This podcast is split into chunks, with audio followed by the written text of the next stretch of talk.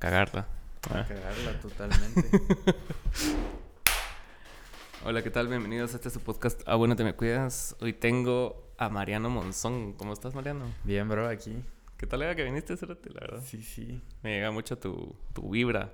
Buena onda, bro. Nunca había estado en un energía. podcast y todo puede salir mal y eso me, de alguna manera me atrajo. Y aparte, pues, podcast es como que lo que está ahorita Sí. de moda. ¿eh? De Pero así en entrevistas y cosas así, ¿habías estado o algo? Nunca en mi vida. Nunca en tu vida. Yo creo que no. Estamos en primicia ahorita. En Todo lo que digas ahorita es así referencia para los Va a demás. salir un clip así que se servirá en TikTok y me van a tirar shit. Dale. Eso es lo que estábamos hablando, lo que estábamos buscando, ¿no? Va- Vamos a hacernos famosos de manera negativa. De manera negativa. ¿Y cómo, cómo te fue en, en estos días? Me contaste que tocaste el viernes y Sí, así. el viernes. ¿Qué tal? Estuvo alegre, la verdad fue por el cumpleaños de una amiga que fue bien grandiosa y aprovechamos a tocar un set con un amigo. Yo no había tocado como en cuatro años. Un DJ set. Es un vergo de tiempo. un vergo de tiempo, entonces no, no tenía muchas expectativas, fue bien improvisado, pero se prendió y me quedé con la gratificación de eso. Sí, vos, de, de lo, de lo que estábamos hablando ahorita, de que, que en, en estos cuatro últimos años han sido como bastante clave para vos, o sea, en, en todo sentido, pues, desde, el- desde que no tocaste hace cuatro años acá, como que has recorrido bastante camino con producción de canciones, que, que incluso hasta dejaste la música, entonces quería que profundizaras ahí. Sí, ponente, yo empecé, lo que me preguntabas es cuándo empecé y yo te dije cuántas veces no he empezado. A Porque huevos, sí, qué gran respuesta, la verdad. sí, porque empecé a producir como a los 12, casi 13 Shit. y en ese entonces he cambiado mucho mi trip una y otra vez, una y otra vez. Y estos últimos cuatro años he estado así como bien reservado, así, Ujú. tra- ni pues, no, no he puesto mucho afuera. Solo me dediqué como en trabajar en lo que quería hacer, en cómo iba a ser mi identidad como productor, artista, Ujú. lo que sea. Y hasta este año como que ya me empecé a lanzar más, así como a tirar cosas afuera. ¿Y por qué no sacabas cosas antes? O sea, ¿no te sentías seguro de lo que hacías o No, no me- simplemente era no así? me, no me sentía seguro, la verdad. Ok. Y ahora que lo veo es como hay cosas que pude haber sacado en su momento, Ujú. Pero no lo hice también por muchas inseguridades o no saber bien, no tenía mucha perspectiva, ¿sabes? Eran Sí, ideas pues. buenas y yo las quería adaptar a algo que no era lo que se suponía que fueran, Ajá. solo para que complacer gente y eso no, no era la vuelta. Qué pisado, ¿ah? porque yo me acuerdo que an- antes de esta banda que tengo ahorita, que, que sí, todos mis proyectos morían como en, en la antesala de, de seguir creciendo, pues, ponete, Sí. porque en la, en la banda anterior que tuve, ponete, éramos una banda que pretendía hacer música original y que estábamos tocando covers, pero no eran covers populares, entonces estabas en un limbo así extraño de entre tocar rolas hipsters, ¿verdad? Y que igual nadie conoce y entre ser banda de música original, porque sí teníamos nuestras rolas, pero nunca las grabábamos, ¿verdad? Ah, la verga. Llegamos a grabar demos con esa mierda y fue así como, puta, o sea, ¿qué estamos pretendiendo? O sea, si, Sí. si- si no estás sacando música O y sea, querés dedicarte a eso, o sea, es una nube de humo, sí. Ajá, no estás haciendo nada, ¿verdad? Estás tocando así en, bar- en bares y cosas así, pero no, no se está moviendo realmente lo que vos sos. No estás dejando tu identidad ahí. Ajá, porque me acuerdo que la Mara me preguntaba, ¿y qué música tocan? Y les tenía que dar explicaciones de referencias en lugar de decirle esto es lo que Sí. toco. Aunque claro que sí hay alguna especie de mérito, un gran mérito ahí, una identidad, por ejemplo, los DJs, los DJs buenos, pues Ajá. muchas veces no producen música, solo, pero tienen una gran selección así de, saben leer la vibe de la gente. y Ah, huevos, Sí, tiene su mérito, pero, pero como que no es lo mismo solo tocarla que realmente dejar algo que es muy tuyo afuera y que la gente Sí, sí, cabal. Y, y sobre todo cuando vos eso no es lo que querés. ¿va? Ujú. Eso me pasaba a mí, Ay, ponete. sí. Ajá, que yo, yo no quería ser esa banda que leía la vibe de la Mara, ¿va? Yo Sí. quería tener rolas mías, rolas, sí. Ajá, entonces era así como bien, bien raro porque la Mara me preguntaba así como que, ¿y qué- ¿y qué música tocan? Y vos tenías que dar referencias en lugar de decir, ah, esta es la música que hago, pues escuchar. Ah, y ¿qué si música te tocan? pues, ¿Vos dale. conoces a no sé qué? Ah, conoces a tal y a tal y no tal. la creo Mara. que lo conozcas. Cabal, así todo exquisito el Ajá. Pero sí, y, y, y me contabas también acerca de que puta que andaba, que ibas a shows desde chiquito, cerote. Y que- Sí, a los 14 como que fue mi primer festival en Shela. Ajá. Y estaba en el mismo lineup que Francis Dávila, mierdas así. Entonces fue como, para mí de chiquito era como, wow, ¿sabes? Ajá. Como que ya la hice, ¿verdad? Al huevos. menos aquí en Guate. Y, entonces sí, tocaban así en eventos de Rombotran, de La Gallo. ¿Qué Y mi mamá me acompañaba y así. Qué buena Era loco. Sí. Y va, entonces regresando otra vez a lo de los cuatro años, entonces cabal, o sea, veniste, pasó el 2020, vos estabas todavía en el colegio y estabas así produciendo rolas. Entró el año siguiente y dejaste la música. No la dejé como tal, pero sí la descuidé. La descuidaste. Porque ah. tuve que ver cosas así en la vida. Estaba trabajando en un call center, estaba estudiando los fines en la U. Entonces sí, fue como, ajá, y no fue como un proceso así como dejarla, dejar la música. Solo cuando me di cuenta ya la había dejado. Sí, pues. Hasta me quedé sin compu por un virus que, que agarré, un ransomware, perdí mis archivos de 2020. Sí, esas cosas como que contribuyen un poco. Contribuyen, entonces fue como solo ya no estaba ahí la cosa de hacer música y fue como, bueno, pasaron los meses y parecía que ya no hacía nada, pues. Ah, huevos. ¿Y cuándo ah, retomaste ritmo? ¿Y por qué? A fin de año me acuerdo que con el dinero que me quedaba, porque cuando estuve en el call center solo me dediqué a ahorrar, ahorrar, ahorrar. Y con el dinero que me quedaba fue como que me voy a comprar una laptop. Me compré una laptop así y empecé como a probar cosas. Me acuerdo que me fui a Cobán con mi familia, porque ahí somos. Y en ese tiempo que estuve ahí en Cobán, así confinado, fue como... Empecé obviamente a hacer música, más música, más música. Y una de esas ideas fue el baseline de lo que se volvió Mami después con Sebas. ¿Ah, sí? Sí, sí. Así desde septiembre de 2021, una cosa así. Puta madre, qué tal era. Sí, y, y ese como confinamiento, o sea, ¿te sirvió creativamente? O sea... Sí, o sea, como que estaba haciendo cosas para complacerme a mí mismo. Era como que estaba haciendo música porque me quería retar a mí, quería ah, hacer cosas distintas para mí y me descubrí de alguna forma. Sí, sí, cabal. O sea, yo, me acuerdo que ponete en los primeros años en los que hice música, o sea, ponete, yo empecé a tocar así en vivo como a los 17 años, entonces... Ah, la verdad. Ajá, y era así como, o sea, lo hacía, me llegaba, pero después como que entraron otros factores a jugar, ¿va? entonces me gustaba también la fiesta, en ese entonces, entonces... Llegó un punto donde yo no sabía si realmente lo que me gustaba era la música por la música. O la fiesta. O, por la fiesta, lo que representaba. Y cabal tuve un tiempo así, alejado de todo. Cabal me acuerdo que fueron así como unos cuatro meses, ponete. Y, y, ahí es donde cabal conecté que, que sí es la música. Pues, ese tiempo, sí, esos tiempos te iban a recapacitar. Sí, Los tiempos que tomas así de silencio y solo existir es como te das cuenta de muchas cosas. ¿Y cuánto tiempo te fuiste vos a Cobán? Ah, bueno, estuve como... No tanto, diría que... Tengo lagunas mentales, pero tal vez uno o dos meses. Ah, ok. Pero lo suficiente para... Lo suficiente, ajá. ¿Qué tal, ¿Y, ¿Y qué sentiste como cuando estabas complaciéndote a vos mismo en ese sentido musical? O sea, que pues estaba como, siempre me entraba el miedo así en la cabeza que estaba haciendo una idea y siempre mi, mi, mi conciencia me decía así como, sí, sabes que esta rola ni siquiera va a salir. Esta rola que le estás metiendo tiempo, se la vas a mandar a un artista, no te va a responder, no le va a gustar, no, sabe, no va a saber cómo entrarle. Y dije, bueno, pela, o sea, y solo seguir resiliencia, ¿va? O sea, dándole, dándole, dándole, dándole. Y eventualmente todo me llevó a, a sacar música.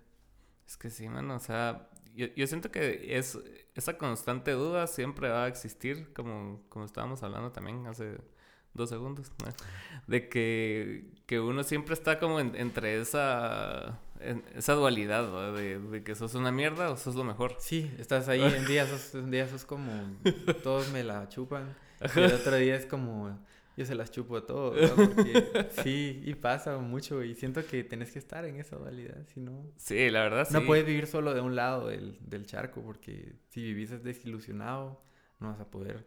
Si vivís muy ilusionado tampoco vas a poder. Es que sí, y cabal, es, eso me parece muy accurate que vos lo digas porque, o sea, parte de la música y de cualquier disciplina, no sé, tanto artística como de deportes, o sea, importa más la resiliencia y la fortaleza mental. O sea, también tu habilidad, pues, pero, o sea, habilidad sin, sin resistir no significa mayor cosa, pues. Sí, y ese es mi miedo, porque yo, esto va a sonar así como bien... Pero yo me considero más talentoso que, que trabajador. Te lo voy a decir así. Entonces siempre está el miedo. O sea, yo siempre, siempre me pasaba así, ponete conocía electrónica. Mira que chavos, esto va a sonar así bien, mamón. Pero mira que chavos que no me parecían así como muy especial el trabajo que estaban haciendo a mí personalmente. Están logrando cosas bien talega porque están esforzando y se volvían unas máquinas. Y en cambio yo estaba en ese trip así como de... no está dispuesto a hacer el trabajo, no está dispuesto a hacer rolas malas. Y uno tiene que levantarse un día sabiendo que va a ser la rola más pura verga del mundo, levantarse y terminar esa rola mala para que al otro día tal vez salga algo bueno. Y eso fue lo que tal vez empecé a hacer, que ahorita me ha funcionado un poco para sacar un par de cositas y así. Y mejorar. Sí, eso, eso me contó Sebas también cuando estuve aquí, que, o sea, agarraron una rutina así de estar haciendo rolas casi que todos los días, ¿verdad? Si no es que todos los días. Sí. Y, obviamente no todas van a ser super hits. No, no. Y sí, pues, qué pues, genio, ¿verdad? Sí. Pero ese es el punto, o sea, es como que tú haces el trabajo y lo haces porque es tu rollo, haces música, haces, videos, lo que querrás, pero lo haces. Y ya si viene algo cool gracias a eso, pues solo suma, ¿sabes? No es como que lo perdas todo, es como estuviste ocho horas metiéndole, eso es una ganancia de por sí, sea bueno o malo el resultado. Sí. Porque aprendiste. Y te, y te vas volviendo como más sensible al, al feeling, ¿va? O sea, no solo es de... Ponete, ahorita, ahorita, lo acabamos de experimentar con la banda que vino Fernando, el baterista. Ajá. Ese episodio estudié en Berkeley. Ajá. Pero se ha dedicado este tiempo solo a estudiar. O sea, es, es, una puteada con amor. Ah, la verga. No, la cosa es de que se ha dedicado a estudiar más que a tocar. Y ahorita te enfrentó a la realidad. Entonces vino aquí a, pues ensayó como una semana previa, ensayó con nosotros aquí un par de veces, pero, o sea, no sonó mal porque no va a sonar mal, pero, o sea, falta ese, ese feeling, ¿va? esa cancha que te da el estar siempre así echando verga. ¿va? Le falta ese callo de estar ahí parado. Y Ajá. sí, y, y es bastante importante porque generas como automatismos sí. para vos tener, producir una rola. Ajá, tengo ciertas como reflejos que te, ajá. que han salido porque estaba ahí metiéndole y entonces digamos que truquitos que a uno le salen, arreglos y así que son así la pura maña que uno va formando. Exacto. ¿Y ahorita seguiste con eso o ya no tanto? ¿Qué cosa? Con producir así constantemente rolas todos los días. No, la verdad que no. O sea, como que sí le he metido. Este año, ese sido el año que tal vez más le he metido desde que empecé. O sea, yo siempre vivía diciendo como, ala, quisiera meterle con las mismas ganas que cuando era un chavito a los 15, 14 y le metía todos los días. Pues al principio yo sí estuve así todos, todos los días. Ahorita como que sí tengo que cuidar mi energía. Sí, también. porque hay cosas personales, soy un humano, no, no puedo estar así como soy una máquina de hacer música, no. Yo la verdad tengo mis amigos, mi familia y esa es mi prioridad. Ok. Pero sí trato de meterle la energía conscientemente y hacer lo que hago con intención, no solo así como no, pero, o sea, llego, me siento y es como, lo voy a meter feeling, lo voy a hacer con intención y a veces, a veces sale, a veces sale algo cool. Es que sí, está legal, la verdad. Porque no es de matarse, va, pero sí es de meterle. Sí, cabal, o sea, no, es cabal ese, ese como equilibrio entre que vos, o sea, no sos un tiburón, va, o sea, que vas a estar así 24/7 encima de esa mierda. Ajá. Pero tampoco puedes estar procrastinando. Algo, que decía Bukowski, yo no leo a Bukowski en absoluto, nunca he leído nada de él, no sé ningún título de él, pero algo que decía Bukowski era que, era que le preguntaban así como, ¿y cómo, cómo les es para escribir? O sea, no escribiendo, va esperando, es porque y él esperaba que llegara esa, esa chispa que, que desencadenara ese flow ¿va? artístico para poder escribir. Y tenés que entrar el equilibrio entre eso, entre esperar esa chispa pero también tú tenés que estar así como buscando abierto. Así somos satélites sabes yo yo siento que la creatividad no viene de nosotros como tal es una cosa muy grande sabes sí de fijo. Eh, sí es una cosa muy grande y siento que podemos funcionar como satélites. Hay satélites mejores que otros hay satélites que están recibiendo señales 24/7 otros que solo por un periodo. Y siento que cuanto más estés dispuesto a recibir señales y mejor te hayas vuelto para interpretarlas más predilecto estás para que salga algo cool o que salga una buena idea. Pero, o sea, no puedes estar así como todo el día tratando de interpretar las señales, pero sí tienes que estar así como con la antena así, esperando a que cae. Siempre despierto. Siempre despierto. Sí, Alex Turner decía algo similar. El de Arctic Monkeys. El de Arctic Monkeys, cabal, que, que... Pero él decía como en, en un sentido más de, de, instrumentos. Ponete que cada, que cada guitarra, cada piano tiene, tiene rolas adentro de él. Entonces vos solo te volvés intérprete de esas. Lo creo. De esas ideas que están capturadas ahí. Yo lo creo totalmente, o sea, y no es una cuestión hippie de la vibra y ya. no, la vibra es una cosa bien real, yo creo que todo tiene energía. A ver. Y es, es, así, o sea, no, no es una cosa hippie, todo tiene energía. Y el set donde estás y los settings son bien importantes a la hora de hacer algo. La gente hippie diría que no es hippie. Sí, eso ah. no, yo, yo siempre he dicho que, que, no me puedo dar el lujo de ser bohemio. No, ni yo. O sea, y, a, mí sí me cuesta mucho como que entrar como en en ese tipo de, de, conversaciones tan esotéricas, aunque tampoco me siento tan absoluto como para creer que todo tiene una explicación y sentido, porque no es necesario que lo tenga tampoco. Sí. Pero tampoco me llega mucho como que irme a, campos esotéricos, ¿verdad? Es así como que, ay, no, no es que porque hoy era, no sé, 24 de octubre y, todos son, y son números pares. Hasta, cierto, hasta cierto punto yo creo que puede influir también por el significado que le des vos. Pero no puedes vivir así como dependiente de este tipo de factores. Fíjate que ayer estaba, estaba hablando yo con, con mi pareja. Acerca, con mi chica. Acerca de eso porque le mandé un video de un no sé si lo conoces, que se llama Diego Rosarín. No. Pisado es un engasado, o sea, la mayor, la mayor parte de su vida ha trabajado de, de publicidad y, y, sobre todo enfocado en comida. Entonces, como se ve la comida es como se vende la comida. Entonces, ¿qué colores despiertan ciertas emociones en vos? Y ah, Foodology, algo así se llama esa mierda. El te trabajó para Pepsi y después como que tuvo su despertar así de que no todo es dinero en la vida y que a la verga el capitalismo, entonces empezó a estudiar como más filosofía y mierda así. Y ahora es como una mezcla entre cerote capitalista pero con buenos pensamientos anticapitalistas. Entonces estaba hablando acerca de los, de los gurús, de, los, de la mara que lee el tarot y todas esas chivas. Y, y, mencionaba el pisado algo acerca de que, o sea, vos ya vas con la predisposición de que crees, ¿va? Mucho de esas cosas, igual que la religión, igual que todo tipo de cosas. O sea, para vos todo va a tener sentido porque para vos es real lo que estás viendo y para vos sí existe. Por lo tanto, en tu cabeza ya, ya le diste la narrativa que vos querés darle, ¿va?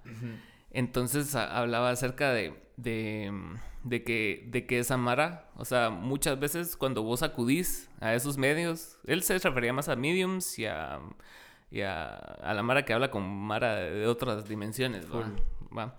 Y el cerote decía que cuando vos acudís a esas cosas es porque tenés cosas no resueltas, ¿va? Pero cuando sí resolves esas cosas, como yendo a terapia o trabajándolo por tu cuenta, como sea, como que esas cosas no te hacen sentido porque, o sea, son bien vagos en la, en la información que te dan, así. Muy ambiguo, tal vez. Muy ambiguo, cabal. Entonces que te dicen, ah, no, yo miro un número 8 y vos, puta, sí, va al 8. Fíjate que yo no me considero una persona muy esotérica, pero sí soy... Ah, mira, yo soy un soñador. Sí. O sea, vos ves mis close friends y mis close friends son así, screenshots de 222, así. y le doy el significado. Así como, Estoy en el lugar que tengo que estar. pero no, no puedo depender de eso. Sí, pero como te digo, somos satélites y si hay una señal, la podemos interpretar y estamos en nuestro derecho. Pero como te digo, no podemos moldear nuestra vida en base a lo que digan los números. Sí, porque aparte puede cambiar, ¿me entendés? En, dos, tres meses, en dos años, sos una persona que piensa completamente distinto a eso y va a estar bien. Y va a estar bien. Ajá. O sea, va a pasar. Ajá. Sí. ¿Te ha pasado? Algo que, algo que, ahorita me perdí un hecho, pero hay una mierda, ¿sabes quién es Edipo, va? Sí, El cerote se enfrentó a su destino, va. Ajá. Y, se lo dijeron, Ajá, se lo dijeron. Y él estaba así como, no, hombre, yo voy a hacer las cosas distinto. Yo no voy a matar a mi propio papá. No me voy a acostar con mi propia mamá. y pasó todo eso, va. Sí, qué, qué turbia esa mierda, la verdad. Sí. Yo, me acuerdo que la leí en la U. Y sí, fue como que Ajá, es revelador. También, o sea, sí, hasta cierto punto es lo que pienso, o sea, el destino ahí está. Y es hasta cierta forma. Yo siento, yo por eso creo que no podemos como vivir dependiente de ese tipo de factores, porque el destino y lo que somos hasta cierto punto, todo es cambiante, entonces es moldeable. Ajá. Hay cosas que están así como tienen cierta tendencia o están predilectas a tender a, pero podemos de alguna forma nadar. Ayer estaba viendo un, TikTok de este brother, de un brother que, que no, o sea, no me metí a su perfil como para entender de qué era, pero, o sea, conoces a Bob, el, el que pinta cuadros y habla. Ajá. Entonces, pero está él así. Mejor le encanta. como, como plasticina. Ajá. Y está el con el audio del original y el otro pisado está dialogando con él. Entonces le pregunta así como, ¿y entonces cuál es el sentido de la vida? Le dice, y él, pues, ser feliz. Pero me acabas de decir que ser feliz no, no es lo más importante. No, porque también es importante la búsqueda de la felicidad. Entonces, la búsqueda de la felicidad es lo mejor. No, porque también es importante estar triste, ¿va?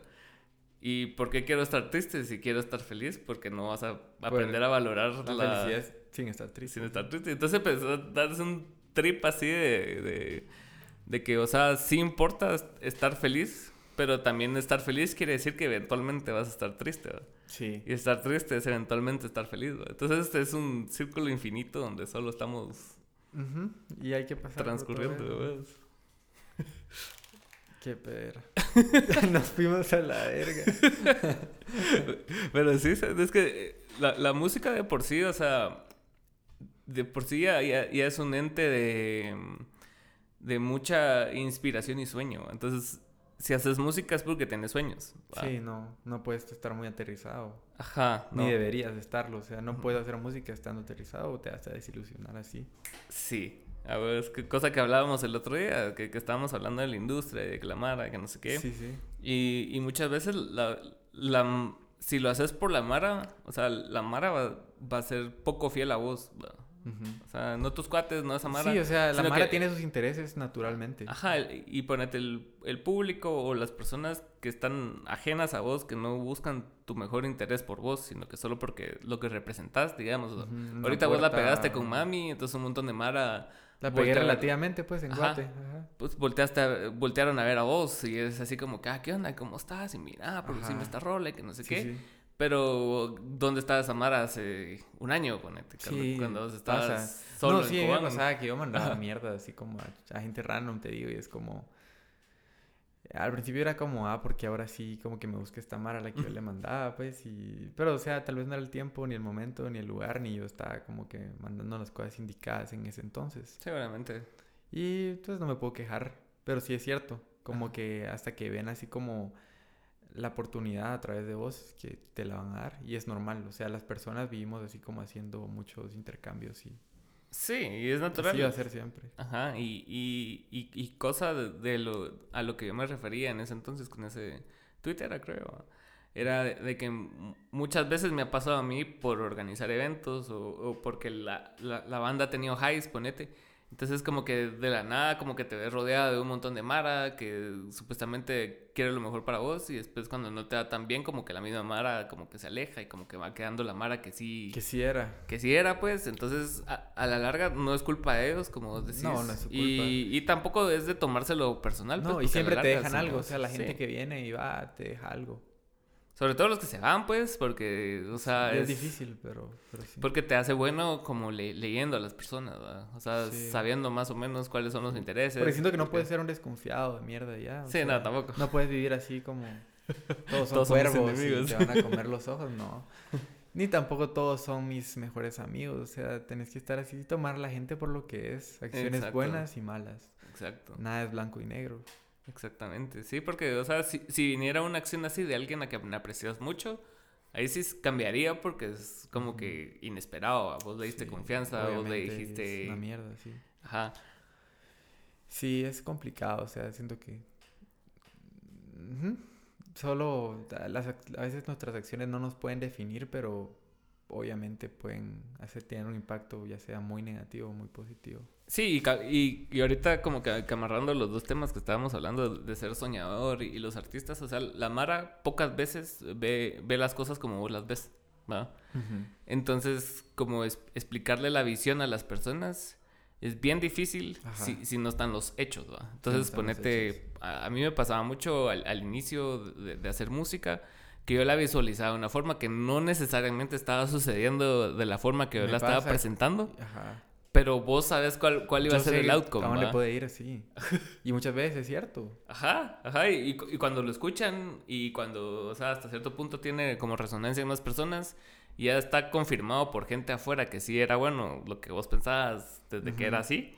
Y a la Mara te dice, ah, sí, va, sí era buena, buena rola o sí. Buena rola, sí. Y así como, Pasa. O sea, es que aquí ponete en Guate, pues en general como que la gente no está dispuesta a probar cosas muy distintas a veces. Eso es cierto. Es como que tienen que jugar a lo seguro y está bien. Pero a veces por eso se aprecia mucho a veces cuando hay una persona que está así, solo por el hecho de que está dispuesta a hacer cierto tipo de, de cosas, tener cierto enfoque artístico, como que ya se aprecia como, ala, qué bueno que que vos creíste en mí.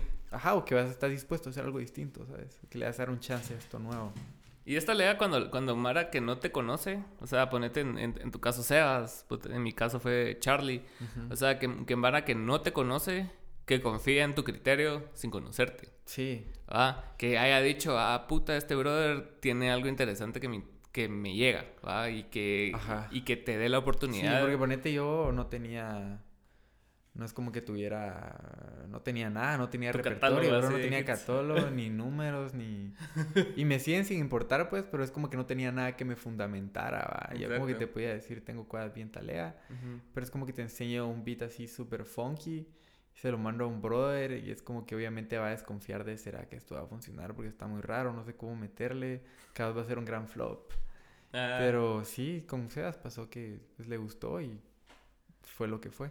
Sí, cabal. ¿Y, y cómo, o sea, cómo afectó, o sea, el, el, para vos eso de que haya tenido hasta cierto punto notoriedad y que está teniendo notoriedad ahorita con este personaje que es Sebas Bárcena? O sea, para vos, ¿cómo, ¿cómo ha sido como el ser el, productor detrás de esas cosas, o sea, como que la nueva atención que estás adquiriendo y todo el trip. Mira, no es como que haya adquirido así un nivel de atención así que yo diga, wow. Ah, Justin Bieber, pues, pero, o sea, es, pero, es más atención de la que tenía. es más atención de la que tenía, sí, como que, mira, el cloud me llama, me, es obviamente gratificante, o sea, tener todo ese todos esos murmullos, toda esa atención es obviamente gratificante y se siente cool tener la validación de la gente por tu trabajo y como que decir como esta canción a la que se le metió mucho esfuerzo, pues. Hacer Mami fue un proceso doloroso, la verdad. No fue fácil, o sea. Imagínate que la primera versión la hicimos el día que lo conocí. Yo llevé la mitad del beat ya hecho. Eh, y fue como que no teníamos ni micrófono. Un pisado de su colonia tenía así como un mic, así como. que dijo así como. es como de podcast. Pero literal era un micrófono USB hacia la Así se grabó la primera versión. Hay tomas que se quedaron con esa. Y mira, fue un trip así como terminarla, a ver que quedaran bien las voces. Yo no tenía mucha experiencia editando voces y así. Mm. Y obvio, hubo mucha confrontación con Seas, así como de no, las voces no así, que sí, que sí, que no, y así. Fue bien intenso. Y entonces como que obviamente en ese punto donde estás que es bien crítico, así como sería más fácil dejar tirar a mami a que salga es como que después cuando sale como que ya es gratificante que después de todo ese esfuerzo, después de todos esos conflictos, es como... Ahora la gente lo aprecia, ¿sabes? Valió la pena y es una buena rola. No es la mejor, pero... Pues es una buena rola. Es una rola increíble. y es de las mejores cosas que he producido, sí.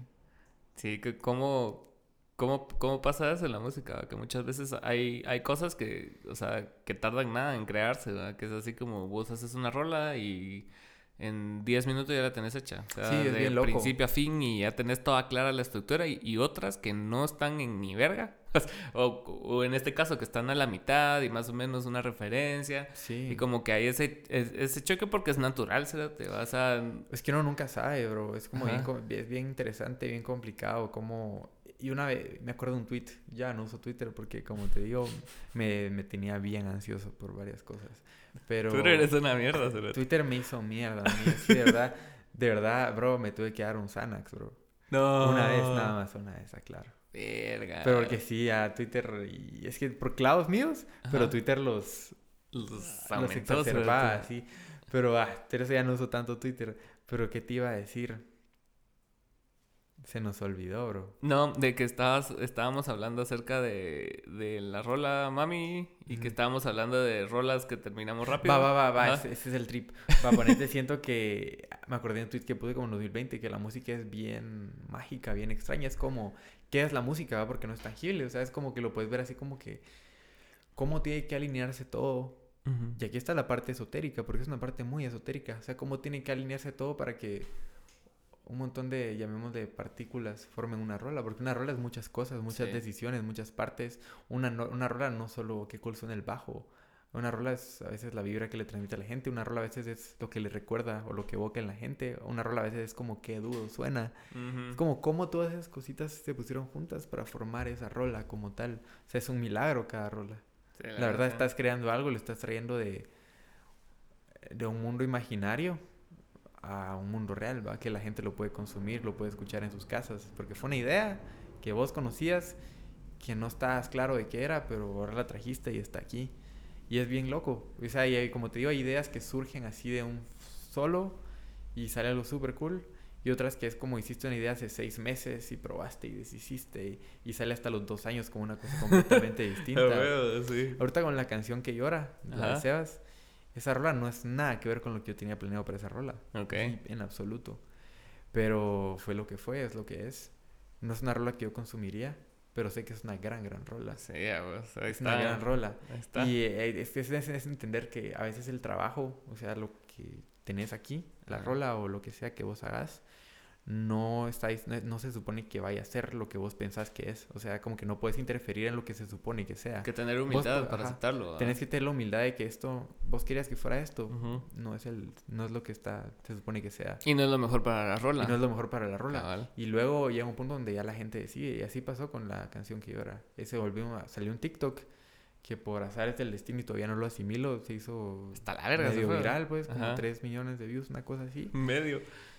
Y entonces la gente, esa era la rola de la gente, ya no era mía. Sí, la gente conectó.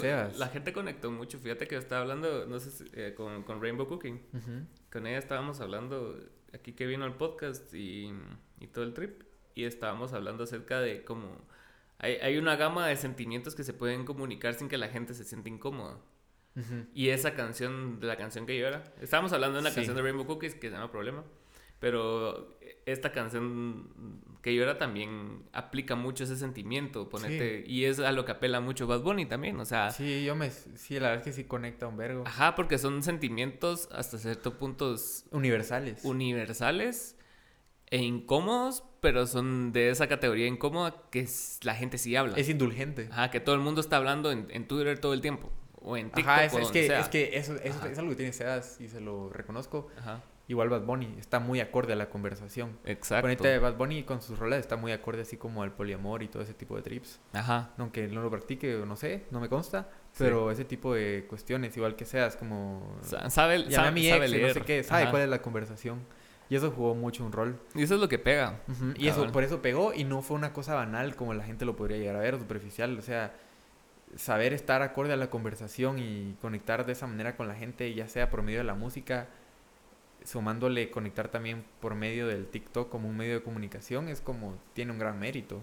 Es que sí, o sea, todos esos medios donde, que, son instrumentos a la larga de conexión, porque esas son las redes sociales, ¿verdad? Ajá. O sea, forman parte de, lo cultural. Sí. ¿verdad? Y, y ya, ya, son parte nuestra. sí, sí, es nuestra cultura y ahí está puesta, ahí está la, ahí está la conversación. Sí. Y de alguna manera ese TikTok eh, fue útil para la conversación. Catalizador, O sea, sí fue, fue un buen. O sea, supo participar en esa conversación y, por eso la gente lo aceptó como lo aceptó. Y la canción fue una gran manera de entregar ese, ese mensaje. Sí, la verdad sí, fue. Fue, fue, un, fue un gran como suceso, digamos. O sea, porque sí. O sea, sí cambió, sí cambió muchas cosas, ponete. Y cabal, cuando vos estabas hablando, se me, se me, estaba pensando en en, lo irreplicable que son las cosas también. Porque esto, esto responde a un momento. O sea, no se puede repetir. Ajá, ese TikTok no se puede repetir. Tampoco. Aunque lo quieran hacer intencional. Tal vez imagínate que lo hubiéramos hecho ahorita intencional, en este momento súper planeado, capaz no habría pegado. exacto, exacto. Y, y, eso, y eso es lo lindo muchas veces de las viralidades en redes sociales. Muy talega la mara que lo logra hacer como un patrón, que ya hackearon esa mierda del algoritmo y, y, saben, pero ponete en, en, momentos así como cumbre del internet que pasó mucho en pandemia. Ponete, como, ponete aquí en Guatelo Vázquez o el brother ese que, que patinaba escuchando. Salieron un montón de cosas así al. Ajá, tomando jugo de, de uva, el, señor ese. Y, y, era parte de también, y, y, eso me cambió un, un montón el, el ponete el, el, paradigma del, del show business, porque eran, era Mara que no estaba buscando eso, ¿va? No estaban buscando así como que una super planeación, una super producción de que yo, yo tengo que hacer algo que, afecte a las masas, ¿va? Y solo, o sea, fueron ellos, ¿va? O sea, sí, fueron ellos, sí. Ajá, y, y, es, y esa autenticidad y esa honestidad hasta cierto Muchas veces conecta, porque sí, yo pienso eso también, o sea, como que no hay nadie, o sea, no hay mejor manera, o sea, no hay nadie mejor siendo tú que tú mismo. Ajá. O sea, siento que lo mejor que puedes hacer es ser vos mismo. Y ser vos mismo no es como sacar una... Ah. Ah, no, pero estar en ese, trip de como buscar tu identidad, ya sea como artista o whatever, como que es importante. Y es como que ser vos mismo no es como llegar y sacar una mediocridad, sacar una shit, y es como, porque eso soy yo, y es como, que no lo entienden. Una decisión creativa. O sea, pero sí, pero por eso mismo ahí está el trip, es como descubrir así como desarrollar tu propia identidad a nivel así como estético, profesional, a un montón de niveles y ya poder presentar algo que se sienta tuyo y que no lo tiene nadie más porque es tuyo. Es que sí, es bien, es, ser, ser auténtico creo que es lo que más paga, siento yo, porque en el sentido de que para... Es donde más apostas también. Apostas más y aparte estás resonando con bastante gente que le gusta lo que estás haciendo por lo que es y por lo que sos. Ajá. Pero también la gratificación viene en que, o sea, hay, hay una cita de, de, Guillermo del Toro que dice que a él le llegó a ganar el Oscar con sus monstruos, ¿va? Porque, o sea, él los creó y desde Él los creó y siempre creyó en esa como línea de cine, ¿va? Y, y, al ganar el Oscar fue una ratificación de lo que él venía construyendo y qué rato Ah, ese universo que él creó desde hace mucho versus una Mara que viene y solo se monta en una megaproducción así, no sé, o sea, no tiene nada de malo, pues, pero... Tiene su mérito. Pero ponete montar una película de Avengers, no es cualquier cosa pero, tenés muchas chips para ganar. Sí, sí, sí, sí, totalmente. Y además, es que sí, o sea, Guillermo del Toro llegó y puso la cara por algo que era suyo. Y eso es gratificante, o sea, puede salir muy mal, pero como que poder tener algo que siente muy tuyo y poder decir esta canción es como me siento orgulloso de esto simplemente por lo que es, independientemente de los factores externos, ya sean números, viralidad, whatever. Ajá, Cosas que eh, sí puedes controlar, pero que viéndolo muy dentro de márgenes como que están fuera de tu control. Sí, sí, porque dependes de que la gente... Dependes de que la gente lo consuma o no, reaccione a tus estrategias o no. Pero, o sea, tener algo que simplemente tú sentís así como, es mío y puedo poner la cara por esto y me siento orgulloso de, enseñarlo al mundo y sacarlo así como, miren, hice esto.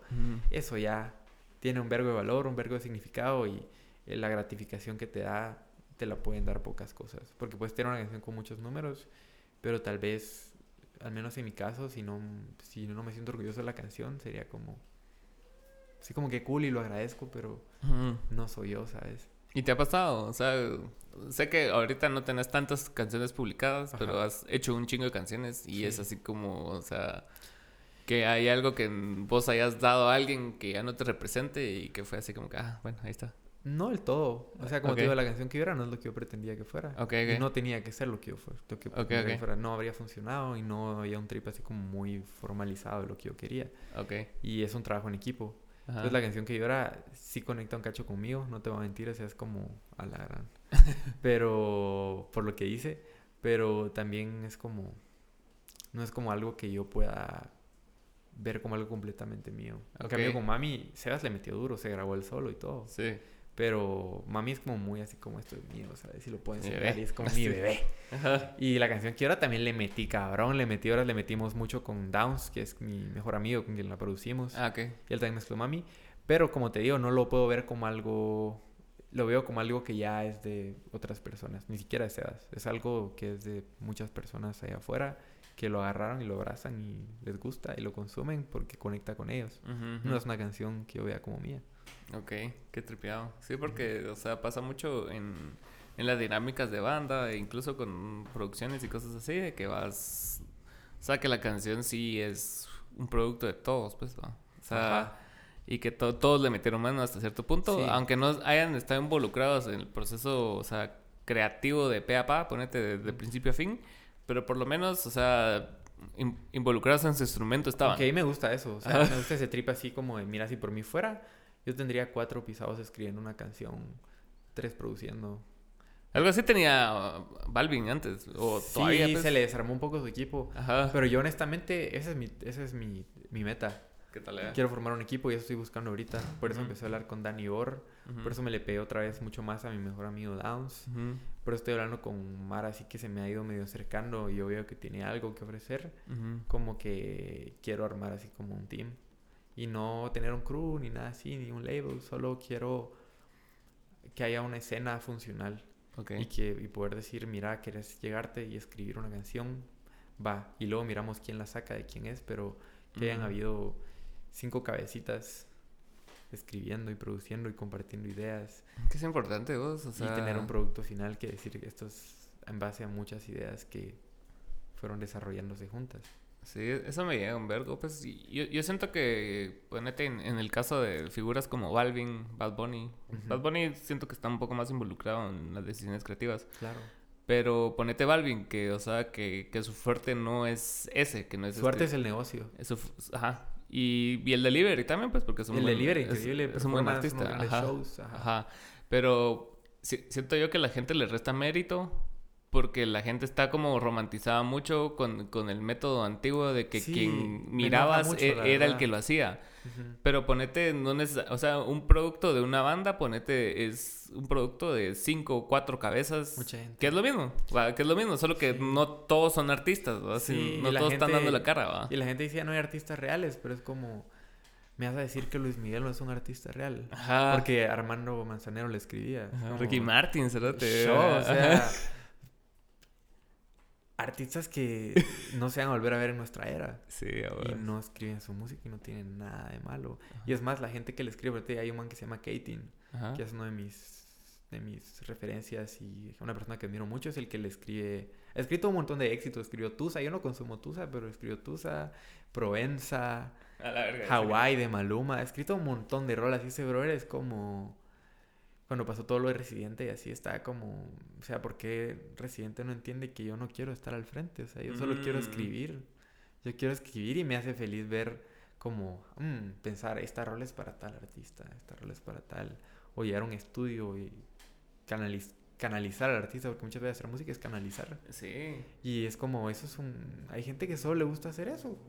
Y sea porque está mal, o sea, la gente quiere ver al brother ahí con su cuadernito, bajo un árbol, escribiendo, y es un trip. Y se lo quería hacer increíble y te admiro. Ajá, pero no Pero no tiene nada de malo, o sea, una cosa es ser performer, otra cosa es escribir, otra cosa es producir. Y todos podemos tener nuestra nuestra parte y dar nuestro granito de arena desde nuestra área. Exactamente, sí. Yo, yo no entendí mucho la tiradera Residente, la Yo tampoco. O sea, no, no, no me ego porque, o sea, hace mucho tiempo que ya no me gusta Residente. A mí tampoco, es bien repetitivo para mí. y... y... su narrativa ya es como lo mismo, nadie es más real que yo y ahí muere. O sea... Ajá, y pues también no es, no es, tan real, porque se ha beneficiado mucho de esa narrativa. Sí, no es pues. real y no necesito que sea real. pero mi trip es que no te las vías de real si no sos real. Yo no soy real y no, y no, no tengo problema con eso. Es que sí, es... No, no, no lo entendí, la verdad. Y, y menos como el hype que se armó alrededor de esa mierda. O sea, entiendo que, o es, sea, que es, como, es drama. Le metió la verga. Y es como, sí, qué cool, qué habilidad lírica para trabarlo y tirarle shit, pero y entiendo que ahí viene el hype, pero no entiendo así como que... Pero no había una conversación sucediendo. No, no, no, había nada de conversación. Ajá, no, entiendo cuál era el trip. Era como, sí, que cabrón, le tiró shit, pero... Ajá. No... Ah, cosa que me enteré después que, o sea... No, no era para escribirle una tiradera, pero supuestamente J Balvin se hizo una mierda que a Residente no le llegó. Que creo que Residente había subido una chiva... No sé, qué había subido Residente. Y, y J Balvin le dijo que bajalo, que no sé qué. Reciente lo bajó. Y a los días, Balvin. Ah, no, cuando habló lo de los hot dogs y esa mierda. Ajá. Que le tiró mierda. Y lo llamó llorando, bajalo. Que Ajá, que bajalo, porfa, que no sé qué, que mi mamá está enferma y no sé qué verga, ¿verdad? Y el, y el otro así como que, bueno, está bien, lo bajó. Y a los días, Balvin, Llegó Balvin así. Balvin subió. Ah, la cosa de los hot dogs. Ajá. Y el otro se, quedó así como que, bro, entonces... Entonces, no que no querías pleito. Ajá, entonces el otro le dijo, mira, entonces bájalo bus. Ah, no, no, es que con esto me voy a ser millonario. Una, una mamá así dice residente que el otro le...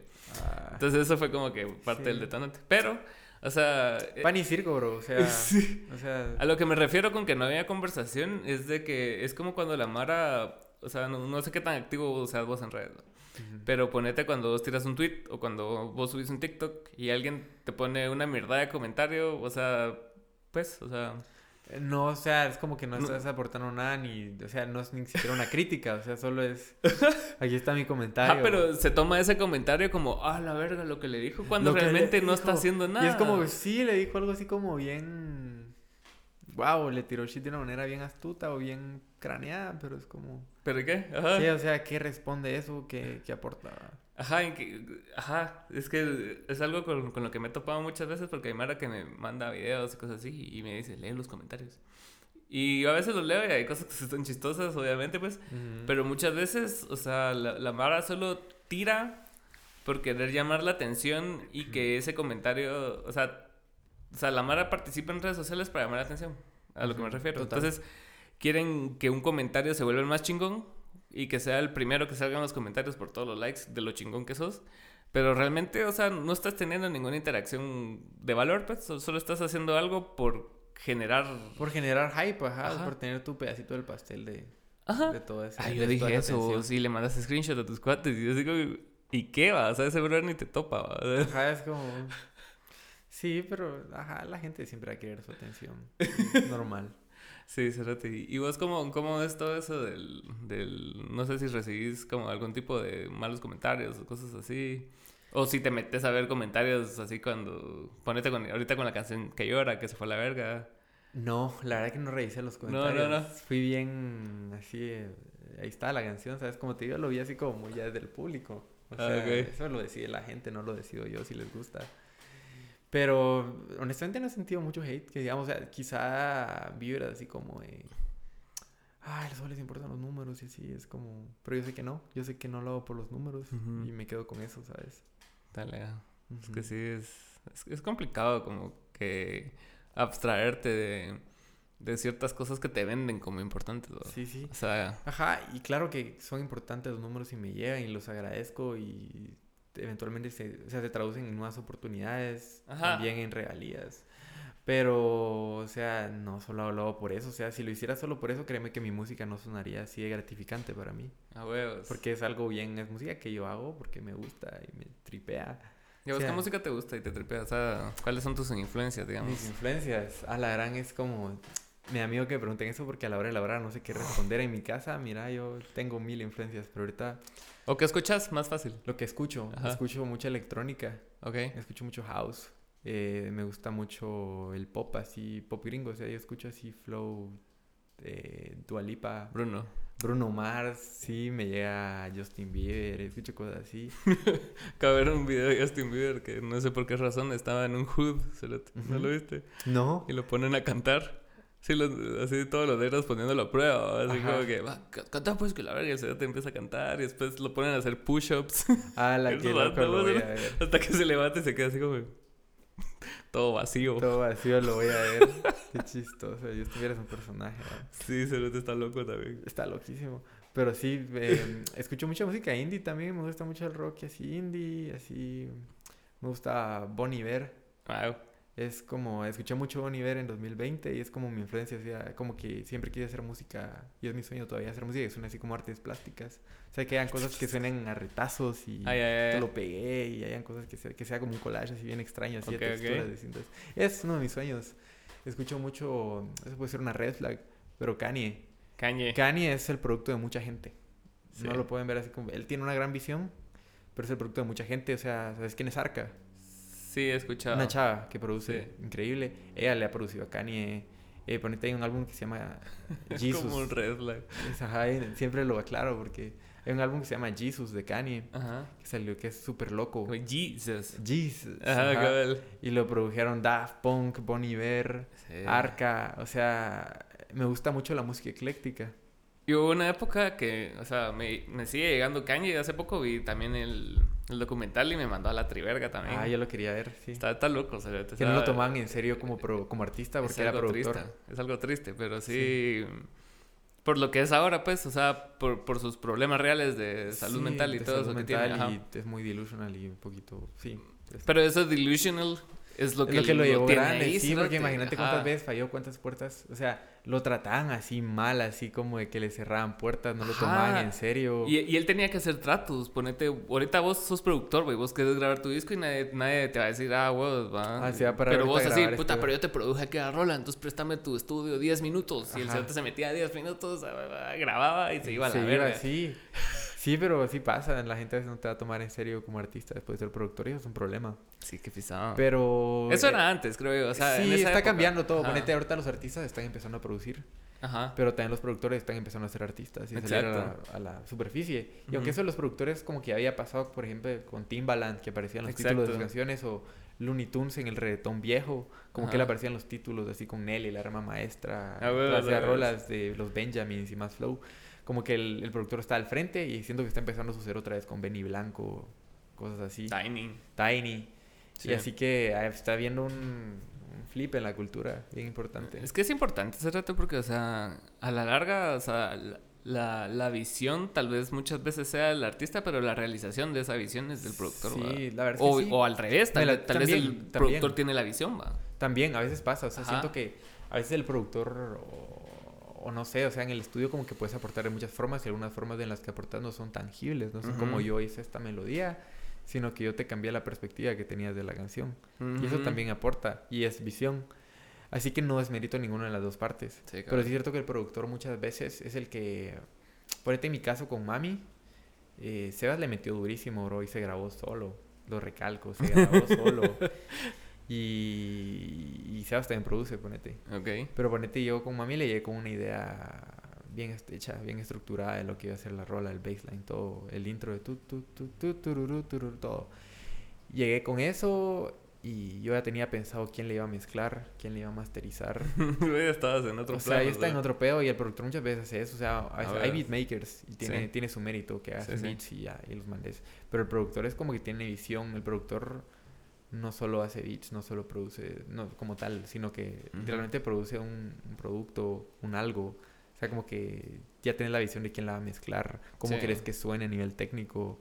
O vos mismo la mezclas. O vos mismo la mezclas. A mí me pasa mucho con ponerte con Jeff, Jeff Tucker, ¿lo conoces? Sí, sí, total. Con ese pisado eh, eh, he producido ahorita, ahorita tengo aparte un proyecto solista que nos, o sea, que no... He visto. Ajá. Entonces la, con él es bastante como estimulante trabajar porque el pisado cacha, ¿cierto? O sea, cacha la referencia. O sea, ponete, yo muchas veces le, le mando así demos, o muchas veces ni demos, solo referencias. Referencias y él logra canalizar esa vibra. Ajá, y me lo manda. Y, y, muchas veces esos demos que yo le mando ya tienen letra y melodía, ponete, y él me regresa un demo que no tiene nada que ver con él. o sea, sí tiene como la base armónica que yo le mandé, Ajá. pero de ahí el beat despierta otro tipo de melodía.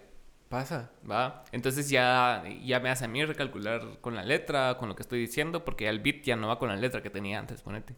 Entonces, ese tipo de cosas me, me un vergo de, de, los productores que, o sea, queriendo o sin querer, que tienen una visión diferente de lo que vos le mandaste, pero ya manda la rola a otro, a otro nivel. Es que los productores somos artistas y eso tiene que verse desde ya. O sea, los, los productores somos artistas que estamos crafteando un sonido, somos artesanos también. O sea, somos artistas que tenemos la parte artesano. Ponete un artista, muchas veces eh, Picasso era un artista.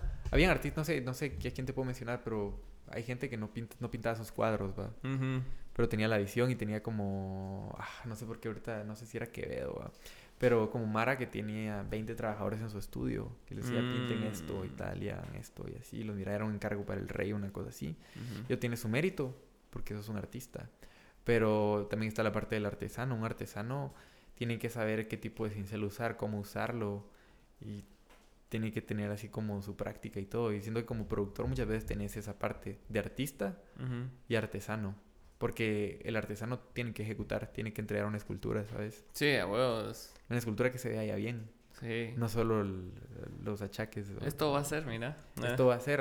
mira esto va a ser un palo, bro. Eh. No, es como ya entregar una cosa así como... Y son dos acordes, ¿verdad? Sin nada más. Dos acordes y nada más. No, yo tengo que entregar así como algo bien hechito. Entonces es como muy... Productor ser como muy artista con la parte de artesano también. Sí, a sí. Y ponete los casos así de, de esta última generación, digamos. O sea, que, que estás vos, está Sebas, está Mes, está Eric Orantes, Milo. Milo. O sea, Milo estuvo aquí. Milo. Hace poco. Sí, grabó contigo. Sí, sí. Iba a salir. Sí, iba a salir. Ah, ya lo quiero ver, ese brother que dijo. Ese brother despertó mucho en mí. Es como. Yo, verdad, estaba emocionado porque viniera a Guate cuando regresó de Francia. O sea, yo sabía que ciertas cosas iban a. Iba a traer muchas cosas buenas y así ha sido. Me emociona su EP con Eric y todo. Sí, la verdad, sí. Y algo que me marcó mucho él cuando vino. Él llegó, llegó a Guate y fue hasta la Justo Rufino Barrios, que es donde vive Downs, como el con que mm. usualmente produzco. Llegó ahí al cuarto de él, que es donde hacemos todo, un cuarto, bro, así, donde duerme, así hacemos la música y todo. Y él como que nos dijo, solo les quiero preguntar, o sea, qué tan, qué tan, qué tanta hambre tienen, ¿sabes? Ah, qué tal, Y es lo que me marcó a mí, es como que yo en ese momento dije, ¿será que estoy lo suficientemente hambriento? Ah, Pero me acabo de probarme, esos meses me he probado a mí mismo que... ¿Y lo estás? Estoy súper hambriento, ¿sabes?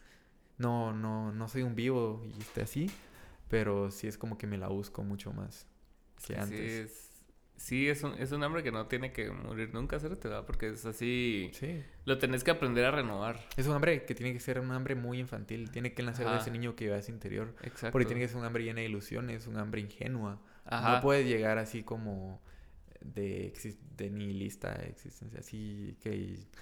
No, tienes que, tiene que ser bien soñador. Y tiene que ser un hambre que nazca con proporciones así surreales. Sí. Para poder mantenerte a flote. Es que es. Y, y también tiene que ser renovable, porque por ejemplo muchas veces te vas a topar con, con realidades que no te van a gustar. Y aún así tenés que, como que, ver la forma de. De aprovechar eso. Ajá, de ser resiliente, ajá. Exacto. Necesitas eso, totalmente. Full circling la, la, la conversación ahí, Ahí está, sí. Llegó a, a, círculo completo ahorita. Ah, llegamos a lo mismo, ¿verdad? Sí, a ver, de, de la resiliencia. De la resiliencia. ¿Cómo pasa eso en los podcasts, O sea, es que la, sí. Como que la, Las conversaciones son circulares muchas veces, y en especial en los latinoamericanos. Ajá. Cierto que, siento que nos gusta eso, nuestra narrativa no es lineal. Contamos anécdotas y nuestras anécdotas no son inicio, desarrollo, desenlace. Nuestras anécdotas son, ah, pero ahorita que llegamos a esta parte, acuérdate que al inicio te he dicho que no sé qué, pues ese no sé qué era tal cosa. Y es como que regresas y así. Como 100 años de soledad, Sí, eso, bro. Es que es lo que me gusta también de 100 años de soledad, que es como así, así son las, no sé, o sea, así muchas veces sean los latinoamericanos que así son las conversaciones, no son... Sí, es que ponerte, o sea, lo, lo, lineal del tiempo al final es algo que, o sea, que hicimos nosotros para que fuera para que tuviera sentido, hasta cierto punto. No quiere decir que así sea. Sí. ¿Va? Entonces, para tener como un orden cronológico de las cosas, pero, o sea, o sea es muy, muy poco probable que las cosas funcionen o hayan funcionado de forma lineal. Sí, nada en la vida es así. Nada. progresas. Ajá. Te tiras a la verga, subís de repente, luego te quedas un mes así en el mismo lugar. sí, Ajá. total. Y ya, ya después vos con el tiempo le das el sentido que vos querés. ¿Va? Es así como que, ah, por eso fui a este lugar y este lugar, este lugar, porque estoy aquí. Pero no necesariamente pasó así, pues todo es caos, pues todo es, o sea, todo, es cambiante. Cambio, la única, cambio, la única cambio, que pues tienes que todo va a cambiar. Exacto. Para bien y para mal. Exacto. Y estar dispuesto a que... Dispuesto a ser como el agua y fluir. Diría Bruce Lee. pues yo no sabía, o sea, ya, ya cambiando un poco el tema, de que Bruce Lee, o sea, es que también este, este Diego Rusarín tiene un hermano que se llama Mateo Rusarín, que el cerete es filósofo. Sí, es filósofo. sí. Ah, vos estabas buscando un filósofo para ajá, ajá, hace poco. Y, ahí me tiraron nombres y talea. Pero la cosa es de que este brother hablaba de que su primer contacto con la filosofía fue Bruce Lee. ¿A la gran? Ajá. Y Bruce Lee tiene como en, sus, en las artes marciales que practicó, aparte él también como que ejercía cierto tipo de filosofía. Siento que su filosofía es muy pragmática, ¿sabes? Es muy aplicable, no es muy... Y su hija, eh, ya que él está muerto y todo, ahora tiene un podcast que habla acerca de la filosofía de Bruce Lee. A la madre. Ajá. Interesante. Sí, ese es, Porque sí debe tener una gran filosofía ese error que debe seguir viva y debe seguirse Seguramente. Sí, sí y, muy pocas personas lo, lo, toman como es, pues, o sea, muchas veces se vuelve una caricatura de lo que fue. Ajá. Como todas las cosas sin contexto se vuelven como caricaturas. Pero pues. sí, la vez que hicieron un brother así bien profundo y que de plano figuró ciertas cosas. Todos tenemos nuestra propia filosofía. De fijo. Y hay gente que la desarrolla más que otras. Sí, y, cuando, lo, y cuando lo ves de una manera más... Porque una cosa es filosofar, así como, por eso mucha vez, mucha Mara me puso así como, ah, la Mara fumando muta y Mara así. E, es, ese es un tipo de, como de conversación, digamos, ¿verdad? Que, que puede llevar a, construir castillos en el aire, digamos, y que cada quien da un punto de vista y todo, que es también la filosofía. Pero otra es como que entender la estructuración filosófica de, como documento de, de, la civilización humana. Ajá, o sea, es como literalmente cómo vivir, va. Exacto. Cómo existir. Ajá, y, y, muchas veces muchas cosas que decían los filósofos, así por puro ejercicio de, de estar hablando mamás, era muchas veces, o sea, cosas que eventualmente funcionaron para la ciencia, ponerte como el método científico Ajá. y cosas así, ya eran cosas que se pensaban antes. Sí. De que fuera una realidad. Que nació de un razonamiento abstracto, digamos. Exacto, como que alguien se la tripió así como, ah, puta, sería tarea como que crear una hipótesis y, y probarla. Y resulta que sí era bien pragmática, bien aplicable a, a, lo, a, lo, cotidiano, a lo del día a día, ¿ves? Sí, exacto. Entonces es como que muchas cosas nacen. Sí. Si no es y que así todas pasa con la, la música. Siento que con la música tenés que ser como muy empírico, en el sentido de que tenés que probar, probar, probar, probar. Y en esas vas armando así como Tu personalidad. tu personalidad, tu identidad, cómo hacer las cosas. Y en los periodos donde no haces música ayuda mucho porque escuchas mucha música, figuras ciertas cosas. Y cuando regresas a hacer música, y ahí es con una filosofía mucho más desarrollada de lo que quieres hacer. Es que sí. Ajá, o sea, hay hay que estar, ajá, o sea, tienes que encontrar el punto medio entre lo empírico, entre estar haciéndolo y ir figurando ciertas cosas, aprendiendo ciertas cosas, técnicas y así Ajá. en el trabajo, versus también tener tus momentos de sentarte a mirar el techo Ajá. y divagar y ser abstracto. Porque como artista tenés que ser abstracto, pues, porque la música no es algo tangible, o sea, No, no. no puedes pretender ese arte siendo totalmente lógico, totalmente factible, o sea, tenés Sí, que huevos. tener una gran, un gran pájaro ahí volándote todo el día. ¿verdad? Es que es cierto, o sea, yo creo que al, al inicio lo estabas diciendo vos, de que... mm, De, de que las ideas te vienen, como decía Bukowski. Tienes que estar abierto a que las ideas lleguen. Pero muchas veces también es, es, es algo que ya construiste. Ahorita este año, ponete, creaste la disciplina para eso. Sí. Pero Y ya está que de en- alguna manera Y en los momentos que no, no estás haciendo creé eso, la sensibilidad para Ajá, poder captar ajá, ese tipo la de creaste, a mensajes. huevos. Ajá, me volví sensible y para poder ser receptor de eso. Exacto. Sí, sí, sí, sí, es bien importante y por eso también considero que es bien importante para... O sea, es que las ideas valen todo. Sí. y por eso siento que también es bien importante como que cuando, si en algún momento espero poder volverme un artista establecido, como que poder estar siempre, espero que nadie me, la gente me abra los ojos y me permita ver así como las nuevas generaciones, a los que vienen abajo y así, porque siento que es bien importante no perder el no perder el contacto con la cultura, no estar out of touch, porque hay muchos artistas que ya se han vuelto grandes y ya no están out of touch y ya no son relevantes porque no están trabajando con los nuevos, no están Exacto. escuchando qué es, cuál es la conversación, o sea, hay que estar en la conversación, bro. Exactamente, sí. Y, y yo lo he visto, ponete, a, a nivel local. Hay mucha Mara que, que ha perdido ese contacto con la, con la nueva Mara. Ponete, us- ustedes ya no saben muchas cosas, muchos artistas que estuvieron antes que ustedes, porque esa Mara no se ocupó de, de regresar a de, ustedes. ¿no? de seguir Ajá, replicándose porque está la. Mara que ya es famosa por Sí, sí, sí, sí, pues, sí. Malacate, está esa Mara, todo el mundo sabe quién son ellos. obvio, Ajá. obvio. Pero hay, hay muchas, como que ponete de, de, de mi generación, que fue después de esa, o sea, ponete, está, está en la calle, están Mara así, que, está, que estamos como en medio entre, entre ustedes y ellos, que si no nos abocamos al, a los dos lados, ponete, para, para estar presentes, Sí. O sea, Algo que me dijo Muere. el Cor antes es que tenés que estar así como... Tienes que tener gente que miras para arriba, gente que miras que está en tu nivel y gente que tú sentís que le puedes aportar. O sea, que están así, digamos, abajo, entre comillas. ajá, ajá, Porque es importante, o sea, como que... No sé bien cuál era la explicación, pero necesitas gente en tu nivel porque necesitas ese sentido de comunidad y ujú, poder aportar y platicar de lo que están viviendo y lo que están descubriendo y a dónde van. exacto, Y necesitas una escena para poder escalar, no puedes ir solo tú solo, ni siquiera solo tu, tu grupo de gente. sí, Sino que necesitas una comunidad que te consuma y todo. es Entonces necesitas gente a tu nivel y gente arriba de ti para poder aprender de ellos, poder retarte, poder ir así como decir, yo quiero ser como este brother, quiero producir como él, quiero ser tan artista como él. Ujú. Pero no puedes vivir tampoco con Mara más pro y ya, porque te vas a desilusionar. Sí, Y te vas a pegar un trancazo y vas a decir, ala, nunca voy a ser ellos.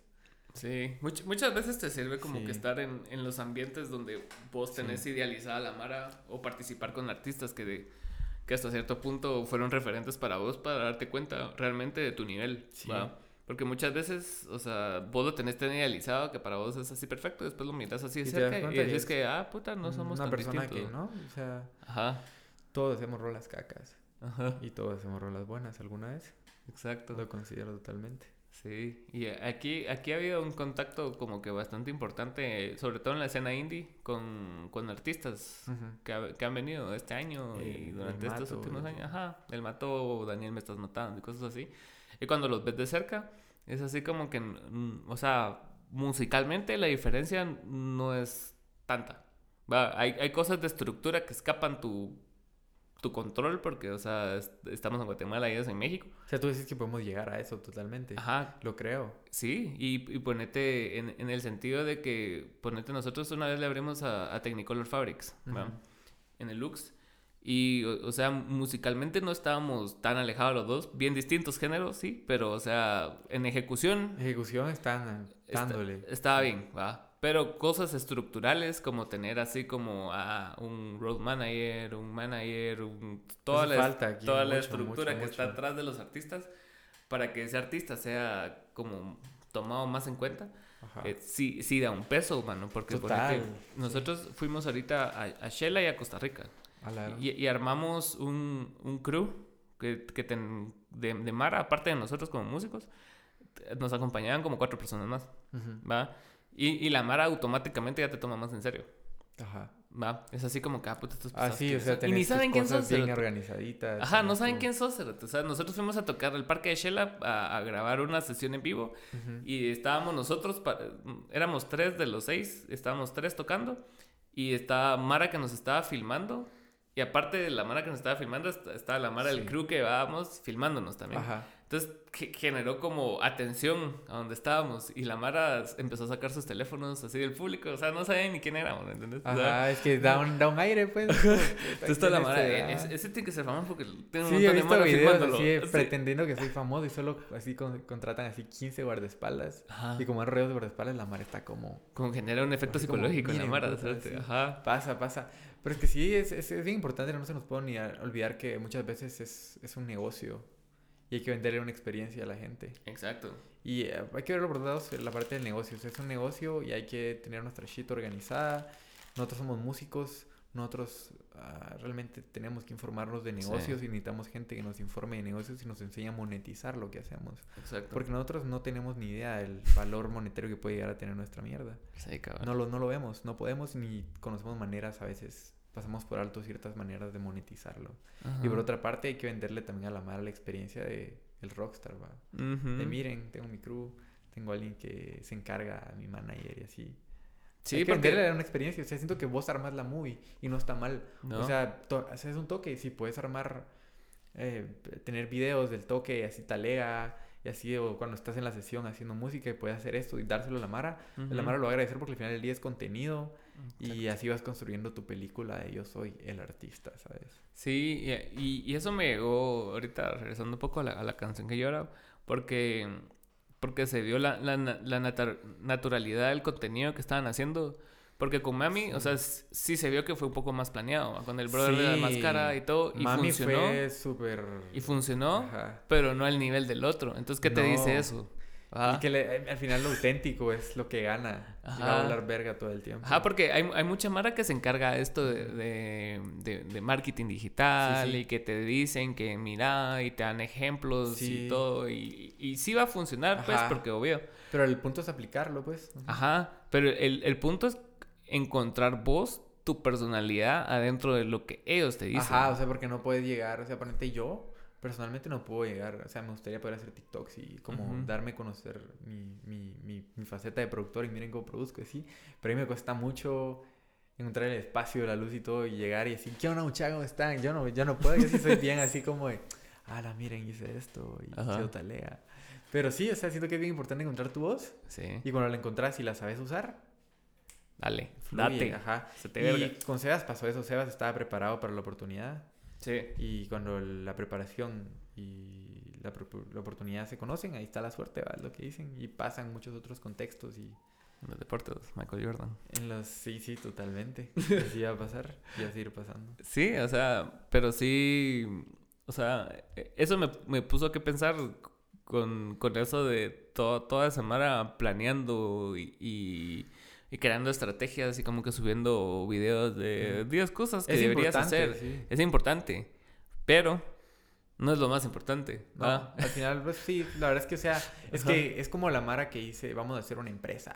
Ajá. O sea, ¿una empresa de qué? ¿Para qué? Solo para hacer dinero. O sea, sí, obvio. Pero es como que tenés que siempre escuchar los podcasts de esa Mara. Es como, para hacer una empresa porque tenés que ofrecer algo, querés solventar un problema, dar algo, ¿sabes? Al mundo. O sea, no puedes, y siento que es lo mismo con eso. O sea, como que no puedes marketear algo que no es tangible, no puedes marketear algo que no tiene imagen. Eh, eso me decía antes alguien... Y todo tiene una imagen de por sí, o sea, vos existís y ya tenés una imagen, pero tienes que desarrollarlo, o sea, no puedes llegar y así como voy a hacer marketing, no sé qué, a un producto inexistente todavía, y cosas así, ¿sabes? Mi cuñado decía eso, ponete que decía que, o sea, vos, vos no puedes empezar a hacer un negocio eh, con el afán de que la finalidad sea el dinero. Sí, ¿no? O sea, porque el dinero te va a faltar mil veces cuando es un negocio, pues. Ajá. Igual que, o sea, o tenés un proyecto, pues no vas a tener éxito al principio. Vas a tener que sacrificar y vas a perder antes de ganar. Sí, mucho. Y qué buena onda que viniste. No, gracias, brother. Ahí estamos. Fue una buena conversación. Sí, fluimos. Sí. A ver qué sale de ahí, yo, yo usualmente no, no edito. Sí, ¿será que nos fuimos muy no, dale. Dale. Mejor si sí. Va. Órale, pues. Gracias.